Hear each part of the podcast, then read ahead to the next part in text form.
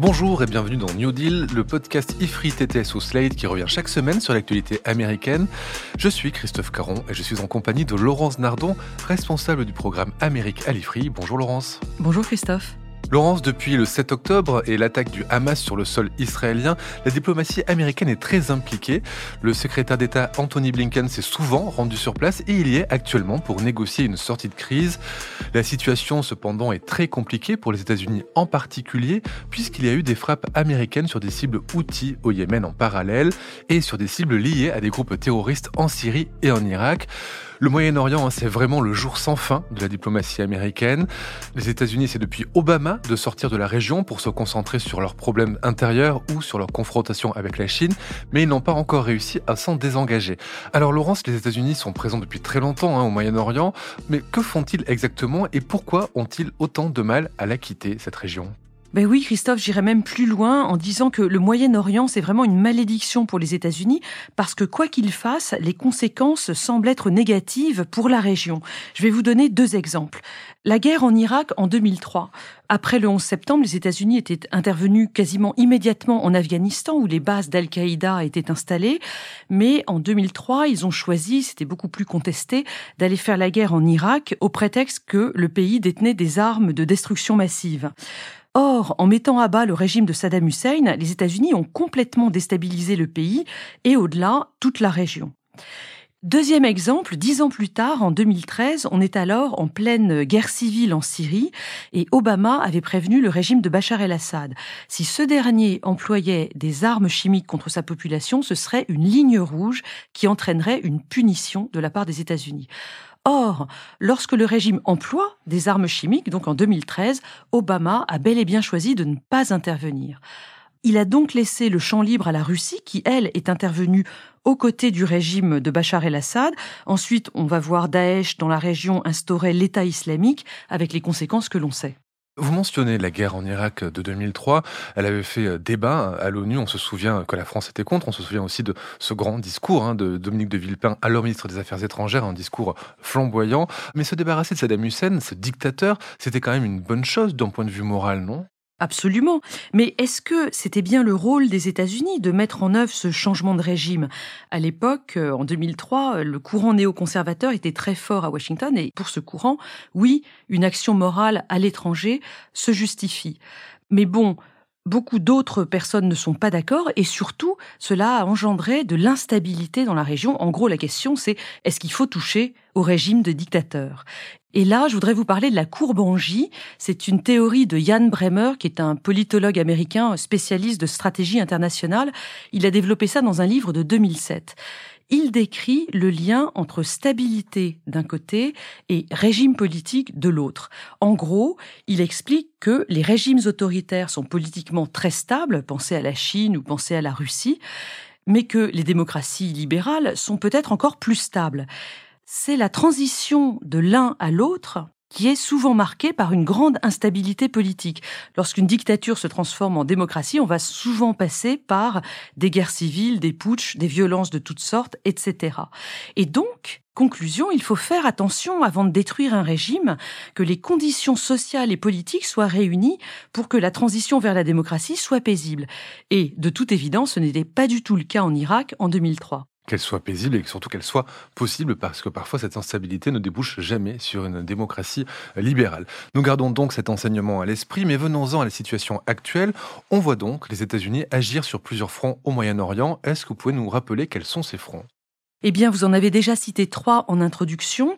Le front Israël-Hamas, les Houthis au Yémen et ce qui reste des groupes djihadistes en Irak et en Syrie.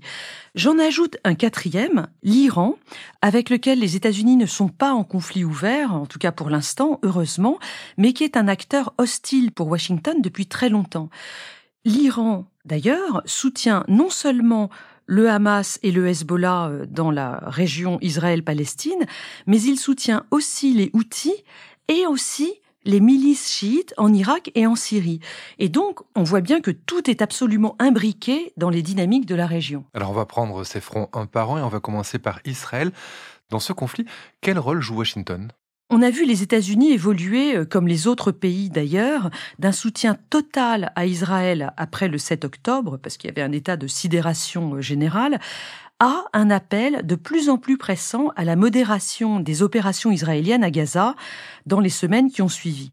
Vous le disiez tout à l'heure, euh, Christophe, la diplomatie américaine est très active. Anthony Blinken était en Arabie saoudite lundi 5 février pour rencontrer le prince Ben Salman. Il s'est rendu ensuite en Égypte, au Qatar, en Israël et dans la bande de Gaza. C'est son cinquième déplacement depuis le 7 octobre. Et de quoi discute-t-il avec tous ces pays? Eh bien, il y a trois sujets de négociation.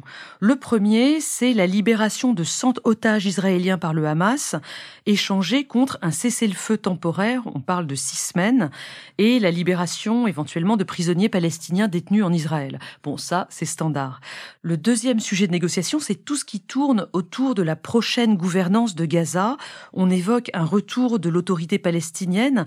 Il faudrait qu'elle soit plus compétente, moins corrompue et peut-être relégitimée par des élections et le troisième, Laurence? C'est peut-être le plus important, il s'agirait de reprendre des négociations pour établir des relations diplomatiques entre Israël et l'Arabie saoudite, c'est-à-dire mettre en œuvre la suite des accords d'Abraham. Oui, ces accords d'Abraham hein, qui sont établis entre Israël d'une part et d'autre part le Bahreïn, les Émirats arabes unis, le Soudan et le Maroc en 2020 et qui ont connu un coup d'arrêt après l'attaque du Hamas le 7 octobre. Oui, tout à fait. Et donc l'idée, c'est de reprendre ces accords, de les compléter maintenant avec l'établissement des relations avec l'Arabie saoudite. Ce serait une reconnaissance régionale absolument capitale pour Israël. Et donc le Premier ministre Netanyahou est prêt à donner beaucoup en échange. Et c'est là que Blinken tente un coup de maître parce qu'il exige de la part d'Israël le retour de la solution à deux États. Ce qui est quand même un coup très ambitieux, très optimiste. Il semble qu'il n'y ait quand même aucune chance pour cette solution à deux États du côté d'Israël. Oui, je vous accorde que c'est vraiment euh, très mal parti, mais quand même, on voit bien aujourd'hui que la crise actuelle est sans aucune issue politique. C'est-à-dire que les uns et les autres euh, sont très extrémistes et veulent la disparition de l'autre partie. Ce désespoir, il pourrait précisément permettre de remettre en route un vrai processus de paix. Bon, c'est sûr, à nouveau, qu'il faudra une forte implication diplomatique des États-Unis si on veut arriver à quoi que ce soit. Et qu'il faudra surtout une défaite de Trump car on n'est pas sûr qu'il puisse poursuivre l'œuvre commencée par Anthony Blinken. Parlons maintenant du front des Houthis et partons au Yémen. Oui, alors rapidement, les Houthis sont une tribu chiite euh, au Yémen. Ils sont en rébellion contre leur gouvernement depuis au moins les années 2000. Aidés par l'Iran, en 2014, ils ont réussi à prendre la capitale, Sanaa. Et l'Arabie saoudite, très inquiète à côté, a commencé à partir de 2015 à les bombarder avec l'aide des États-Unis. Au passage, il faut souligner que ça a donné une crise humanitaire absolument abominable et dont on ne parle pas assez. Oui, cette guerre au Yémen en 7 ans a fait près de 400 000 victimes, directes ou indirectes. Les choses semblaient s'arranger. En 2023, une paix était en train d'être négociée par l'ONU, mais depuis le 7 octobre, ce processus est complètement interrompu parce que les Houthis ont repris de la vigueur et utilisent le matériel livré par l'Iran pour lancer des frappes contre des cibles américaines et surtout contre les navires internationaux qui traversent la mer Rouge, donc devant chez eux, pour aller euh, vers le canal de Suez et vers l'Europe ce détroit, il voit quand même passer 15% du commerce maritime mondial. Les outils ont donc un pouvoir de nuisance absolument considérable qui démultiplie leur visibilité et leur puissance politique. Il y a donc eu des frappes américaines et britanniques ces dernières semaines, notamment 35 cibles frappées samedi 3 février. La France a choisi de s'abstenir parce que, comme l'a dit le président Macron, elle ne veut pas de risque d'escalade dans la région. Et la Chine, elle, a haussé le ton contre les outils car ce passage, ce détroit, est stratégique pour son économie. Enfin, le troisième front, en Irak et en Syrie, je pensais que les États-Unis n'étaient plus sur place depuis un moment. Il ne faut pas confondre. En Afghanistan, oui, les troupes américaines sont parties, on le sait, à l'été 2021 et, depuis, le pays est en chute libre avec les talibans. Mais les États-Unis comptent encore 2500 soldats en Irak et 900 en Syrie. Ils ont pour mission de surveiller les derniers groupes djihadistes qui restent actifs après la chute de l'État islamique. L'État islamique, je vous le rappelle, c'est ce qu'on appelait Daesh en France, c'est ce califat totalitaire qui a euh, dominé la région entre 2014 et 2019. Or, depuis le 7 octobre, les bases américaines ont été frappées à de multiples reprises, non pas par l'État islamique, mais par diverses milices chiites soutenues par l'Iran y compris des groupes qui font partie de l'armée régulière irakienne. Cette armée avait pourtant été financée par les États-Unis. Donc c'est quand même très compliqué. Et c'est le moment de vous citer l'un de mes aphorismes préférés. C'est une phrase d'Henri Laurence, un spécialiste de la politique arabe. Il avait dit dans les années 80 à propos du Liban, si vous avez compris quelque chose, c'est qu'on vous l'a mal expliqué. Bref, le 28 janvier dernier, trois soldats américains ont été tués lors du bombardement par drone de leur base, qui se trouvait d'ailleurs en l'occurrence en Jordanie. Biden a promis une riposte, elle ne s'est pas fait attendre.